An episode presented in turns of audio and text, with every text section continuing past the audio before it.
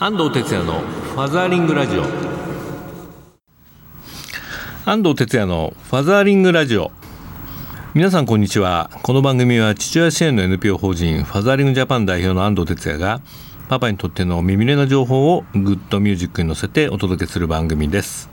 はいというわけで、えー、ファザーリングラジオ今週も始まりましたがいよいよ9月ということでね、えー、だいぶ涼しくなってきました。皆さんいかがお過ごしでしょうか？えー、子どもたちもね学校にも通い始めて、まあ、うちもあのいつも通りの日常が戻ってきたなっていう感じですけれども。いや僕の方はね9月も結構出張が入ってましてね、えー、家にいないことも多いんですけれども、まあ、いつもねあの子どもたちとはメールとかいろんなね連絡はしてるんですけれども、えー、受験生もいることですからね、まあ、ちょっと心配な部分もあるんですが、まあ、思春期子どもたちのね、え、力を信じてえー、まあ、僕は僕でね自分の仕事をしていきたいなというふうに思っています、えー、皆さん9月いかがお過ごしでしょうか？ねそういったことも含めてファザリングラジオではツイッターもね受付中です、えー、9月こんなとこにね旅行行くよなんていう情報もあったらお届けください、えー、ツイッターご利用の方はハッシュタグシャープ84に FM をつけてつぶやいてください。えー、ファザーリングラジオそれでは今週も30分間 stay tune でよろしくお願いします。この番組は少子化問題の解決を目指す一般財団法人ワンモアベイビー応援団の提供でお送りいたします。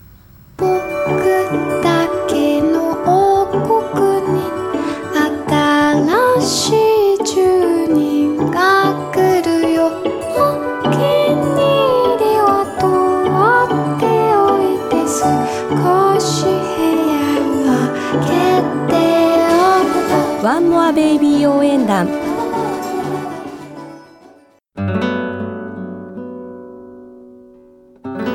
ァザーリングラジオ FM 西東京からお届けしています。ここからはインフォメーションのコーナーですね。子育てに関するニュースなどパパたちに知ってほしい情報をお届けしています。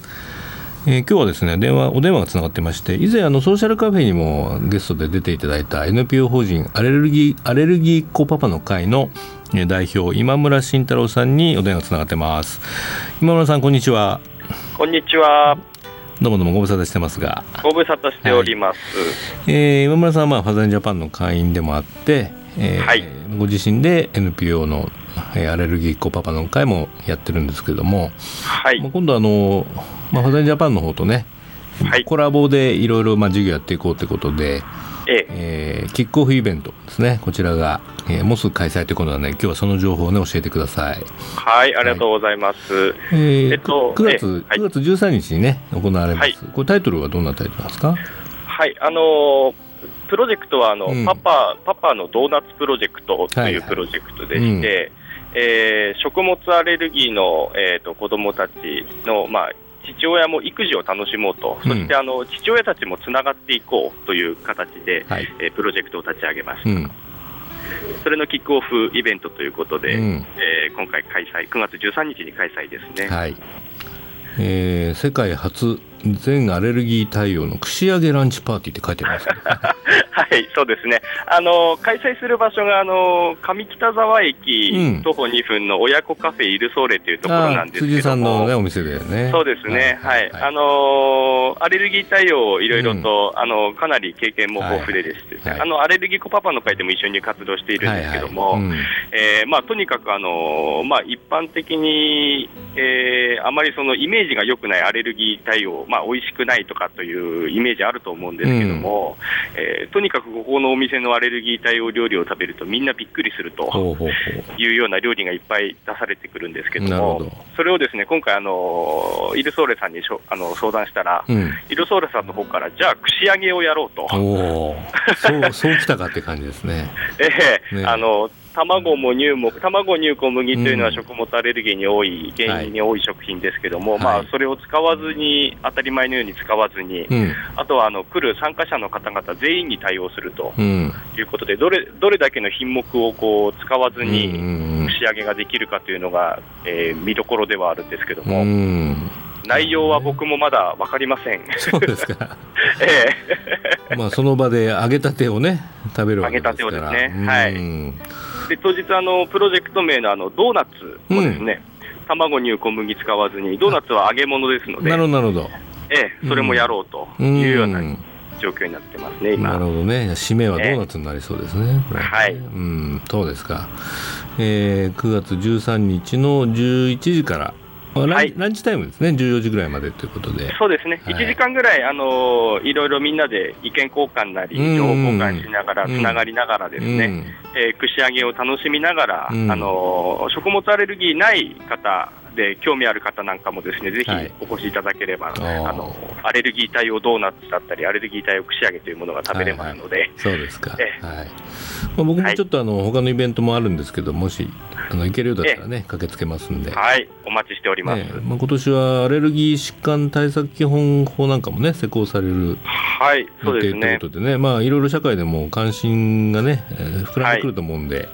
はい、まあ、ね、このパパドーナツプロジェクトね盛り上げていきたいなと思いますよね。はい。はい、よろしくお願いいたします、ね、これからも。ね、でまたあのこの番組もね遊びに来てください今度。はい、わ、はい、かりました、はい、はい。というわけで今日のインフォメーションコーナーは、えー、ファザリンジャパンのパパドーナツプロジェクト。ね、こちらで、はい、えー、キックオフイベントを9月13日に開催する NPO 法人アレルギーっ子パパのパパの会代表の今村慎太郎さんにお電話でお話を伺いました。はい、はい、じゃあ13日お会いしましょう。はい。ありがとうございます。はい。どうもでした。ありがとうございました。はい。はい。失礼します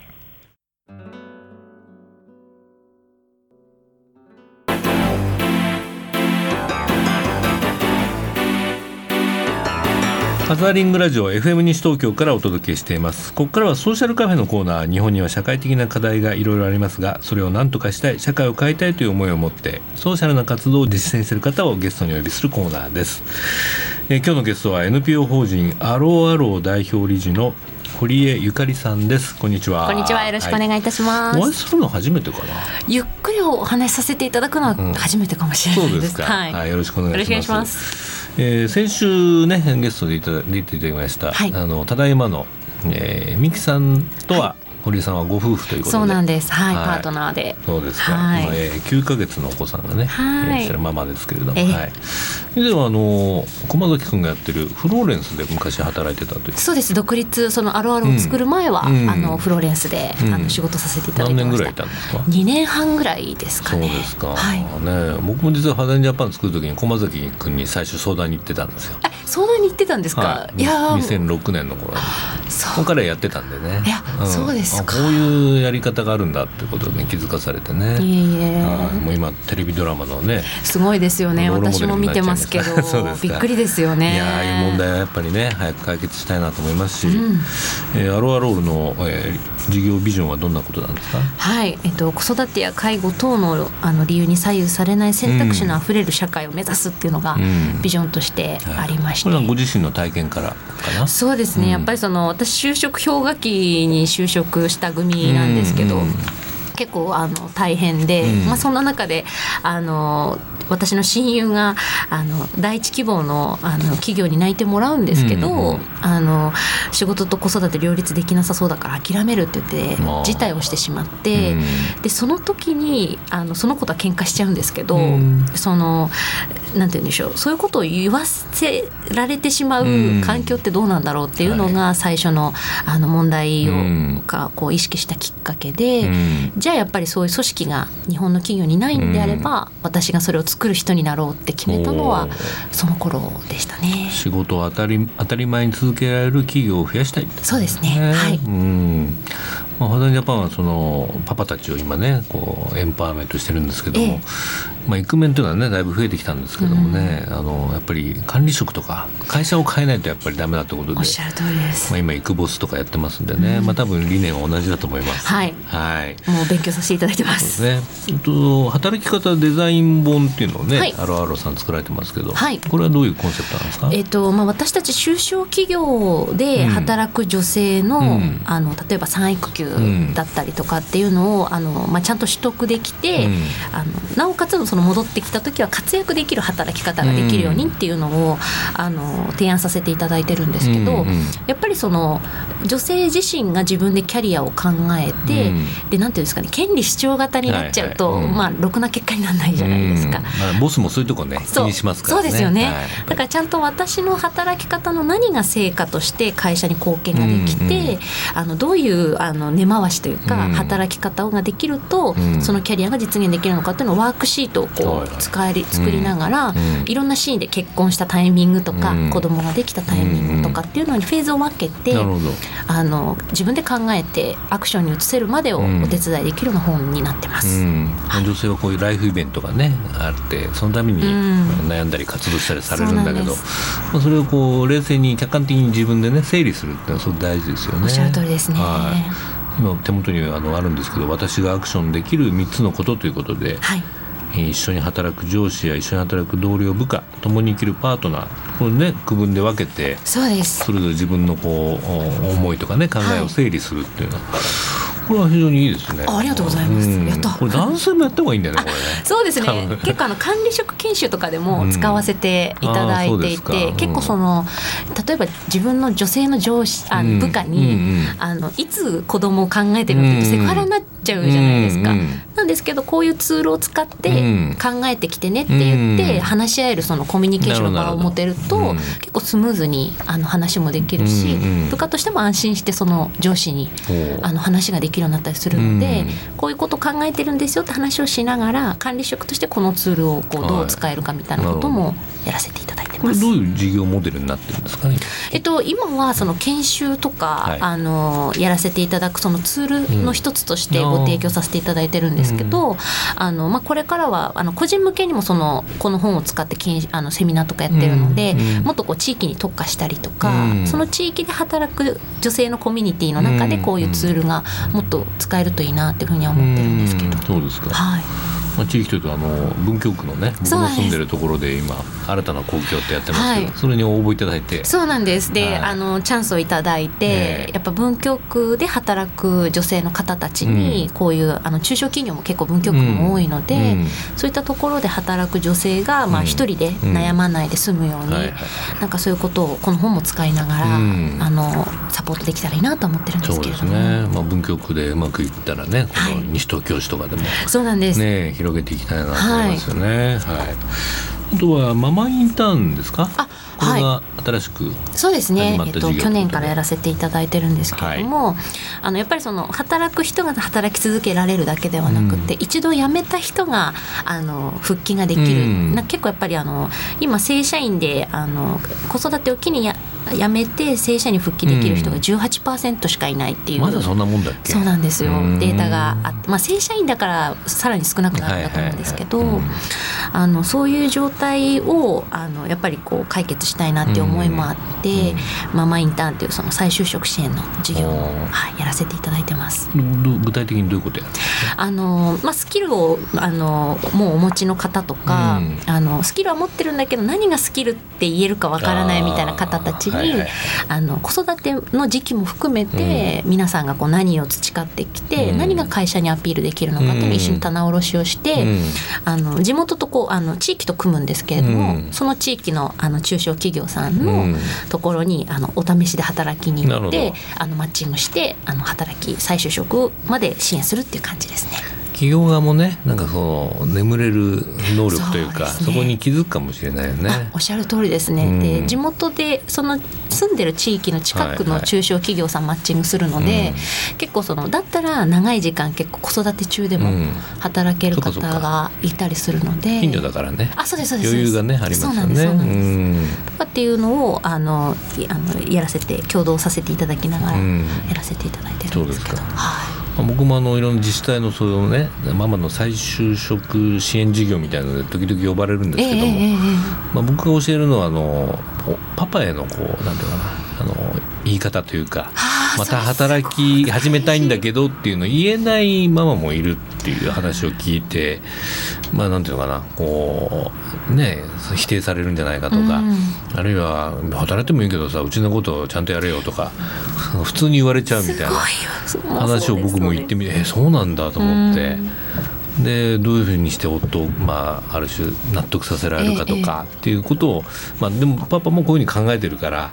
あのこういうふうに言い方するとねあのお互い同じ方向を向けるよなんてアドバイスしますけどね。そういうのやっぱ感じます？いや感じます。あの、うん、結構そのいらっしゃる方の中でも、うん、自分はすごくモチベーションが上がっていくんですけど、うん、うまく家族にやっぱ説明ができなくて。夫だけじゃなくてねその親とかね。そうですそうですそうです。子供預けてまでとかねまだ言ってる人いますからね。だからそういう時にやっぱりその安藤さんみたいにこう女性だけじゃなくてその周りの人たちをどう巻き込んでいくかっていうアプローチはもうすっごく大事だと思います。ねまあ、今のママたち大体ね別に男性と同じ学力も持ってるしスキルもあるしまあ僕も大企業で上司やってましたけどね、えー、もう採用の時はみんな女子でいいやと思ってましたね。だって優秀なんだもん本当に。よく言われますよね、うん、勉強してるし意欲も高いし、ちゃんと自分のキャリアビジョンを持ってるし、まあ、そこでもやっぱり出産育児っていうねライフイベントがやっぱ来ると、うん、まあ、悩んでしまうってこれが悩まなくていい社会にしないとね、うん、やっぱりいけないですよね。ね。はい、ありがとうございます。いやまあファジャパンもマザーリング授業なんかもやってますしね、はい。うん。まあ、産前産後、ね、あのママのケアっていうのをもっとパパもやっていこうって言ってますからね、えー、今後またいろいろと連携しながらねやっていけたらいいかなと思います、はい、でこの働き方デザイン本ってこれなんか売ってたりするんですか？はい。あの当法人のホームページのうん、あのネットのあのショップネットショップがあって、うんうん、そこで購入も可能です。あそうなんですか、はい、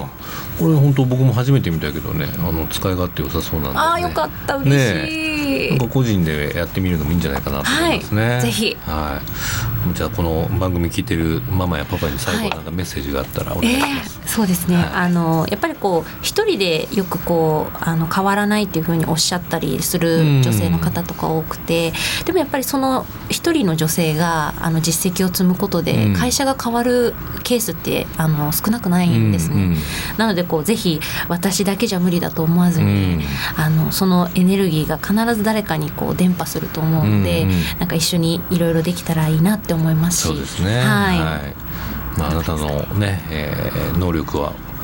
ぜひね待ってますねこの会社で生かしてくださいっていう、うん、僕はそういうイクボスを増やしていきたいなと思いますね。はい、はい、ありがとうございました。ありがとうございます。えー、今日のソーシャルカフェゲストは NPO 法人アローアロー代表理事の堀江ゆかりさんにお越しいただきました。どうもありがとうございました。ありがとうございました。絵本コーナーパパ読んでです。このコーナーでは週末パパが子供と読みたいおすすめの絵本を一冊ご紹介しています、えー、今週はこちらですね。100階建ての家という絵本です。ちょっと読んでみましょう。星を見るのが大好きなとちくんという男の子がいました。ある日のことそのとちくんにこんな手紙が届きました。僕は10階建ての家のてっぺんに住んでいます。遊びに来てください。誰からだろう？100階建ての家って面白そうだな。とちくんはその家に行ってみることにしました。地図を見ながら森の中を歩いていくと急にその家は現れました。あったここだ。今までなかったのに不思議だな。見上げても上の方は霞んでいてよく見えません。うわー高いな。よしとにかく入ってみよう。ごめんください。いくら待っても返事はありません。恐る恐るとちくんは階段を上り始めました。おやここはネズミさんのお家でしょうか。こんにちは。これから100階に行くんだけど通ってもいい？どうぞどうぞ大変ですね。頑張って。ようやく10階に着きました。この家は家には10階ごとに違う動物が住んでるんだよ。へえそうなんだ。あれ？次の階に住んでるのは？っていう感じですね。まあ、10階おきにですね。いろんな動物たちが暮らすあの面白い、ね、縦長の、まあ、家のお話なんですけれども、えー、この手紙をくれたね、えー、100階に住んでる人は一体誰なんだろうという、まあ、このワクワクドキドキのね展開の本です。えー、本ナビにもねこんなレビューがね来てましたね。こちらは20代のお父さん。男男の子2歳と女の子0歳の春父ちゃんさんからです。こんな家があったら楽しいだろうなと思える絵本ですね。発想力がとっても豊かで子供心をくすぐられるというかワクワクしながら見ることができました。可愛い絵が満載でいろいろな絵を探すのも楽しいですし迷路のように階段を上っていきながら見るのも楽しいですね。ということですね。そうなんですよね。結構細か描写が細かくてね子供って本ってねあのいろんなとこ実は見てるんでねあのここにこんなのがあるよとかですねそのお子さんとのね会話も弾むんじゃないかなと思いますね、えー、ぜひ週末、えー、階段のね途中かなんかで読むといいんじゃないかなというふうに思います、えー、今週の絵本は100階建ての家。岩井敏夫作改正者から発売になっています。Facebook ページにも絵本ナビのリンクを貼っておきます。今週のパパ読んででした。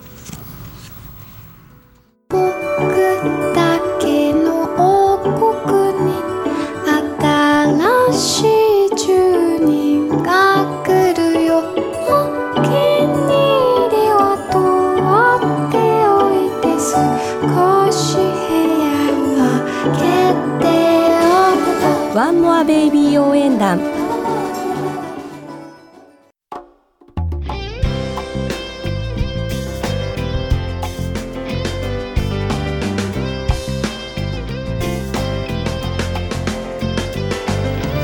ファザリングラジオそろそろお別れの時間になりましたえー、沿線三市の連携授業が今行われてまして、えー、地元で学ぶ男も女も、えー、地元で語るイクメンから就活までということで行われているんですが9月13日来週の日曜日、えー、ファザングジャパン顧問の小崎康弘が、えー、西東京市にねやってくるようです、えー、我が家の子育てパパ次第ということで、えー、講演会をね2時間開催します、えー、パパとしてどのように子供と向き合えばいいの？そんな疑問に対してパパならではの子育て法を楽しく分かりやすく伝えてくれるそうです、えー、9月13日午後1時半から3時半、えー、会場は住吉会館ルピナスで、えー、行われるようです。こちらね今、えー、参加者受付中ということでお申し込みは男女平等推進センター0424390075 0424390075まで、えー、お申し込みください、えー、小崎のね講演すごく面白いんですよね、僕もおすすめです。ぜひねあの多くのパパ、えー、来ていただけたらというふうに思います。ファザリングラジオではリスナーの皆さんからのメッセージもお待ちしています。FM 西東京のホームページからリクエストメッセージのバナーをクリックして必要事項を入力して送信ください。E メールをご利用の方はメールアドレス egao 笑顔数字で842ウエスト東京 .co.jp です。番組の Facebook ページもあるのでぜひいいねしてご覧ください。ファザリングラジオ今週は以上になります。お相手は安藤哲也でした。パパの皆さん。また来週までキーポンファザーリングバイバイこの番組は少子化問題の解決を目指す一般財団法人ワンモアベイビー応援団の提供でお送りいたしました。仕事をさ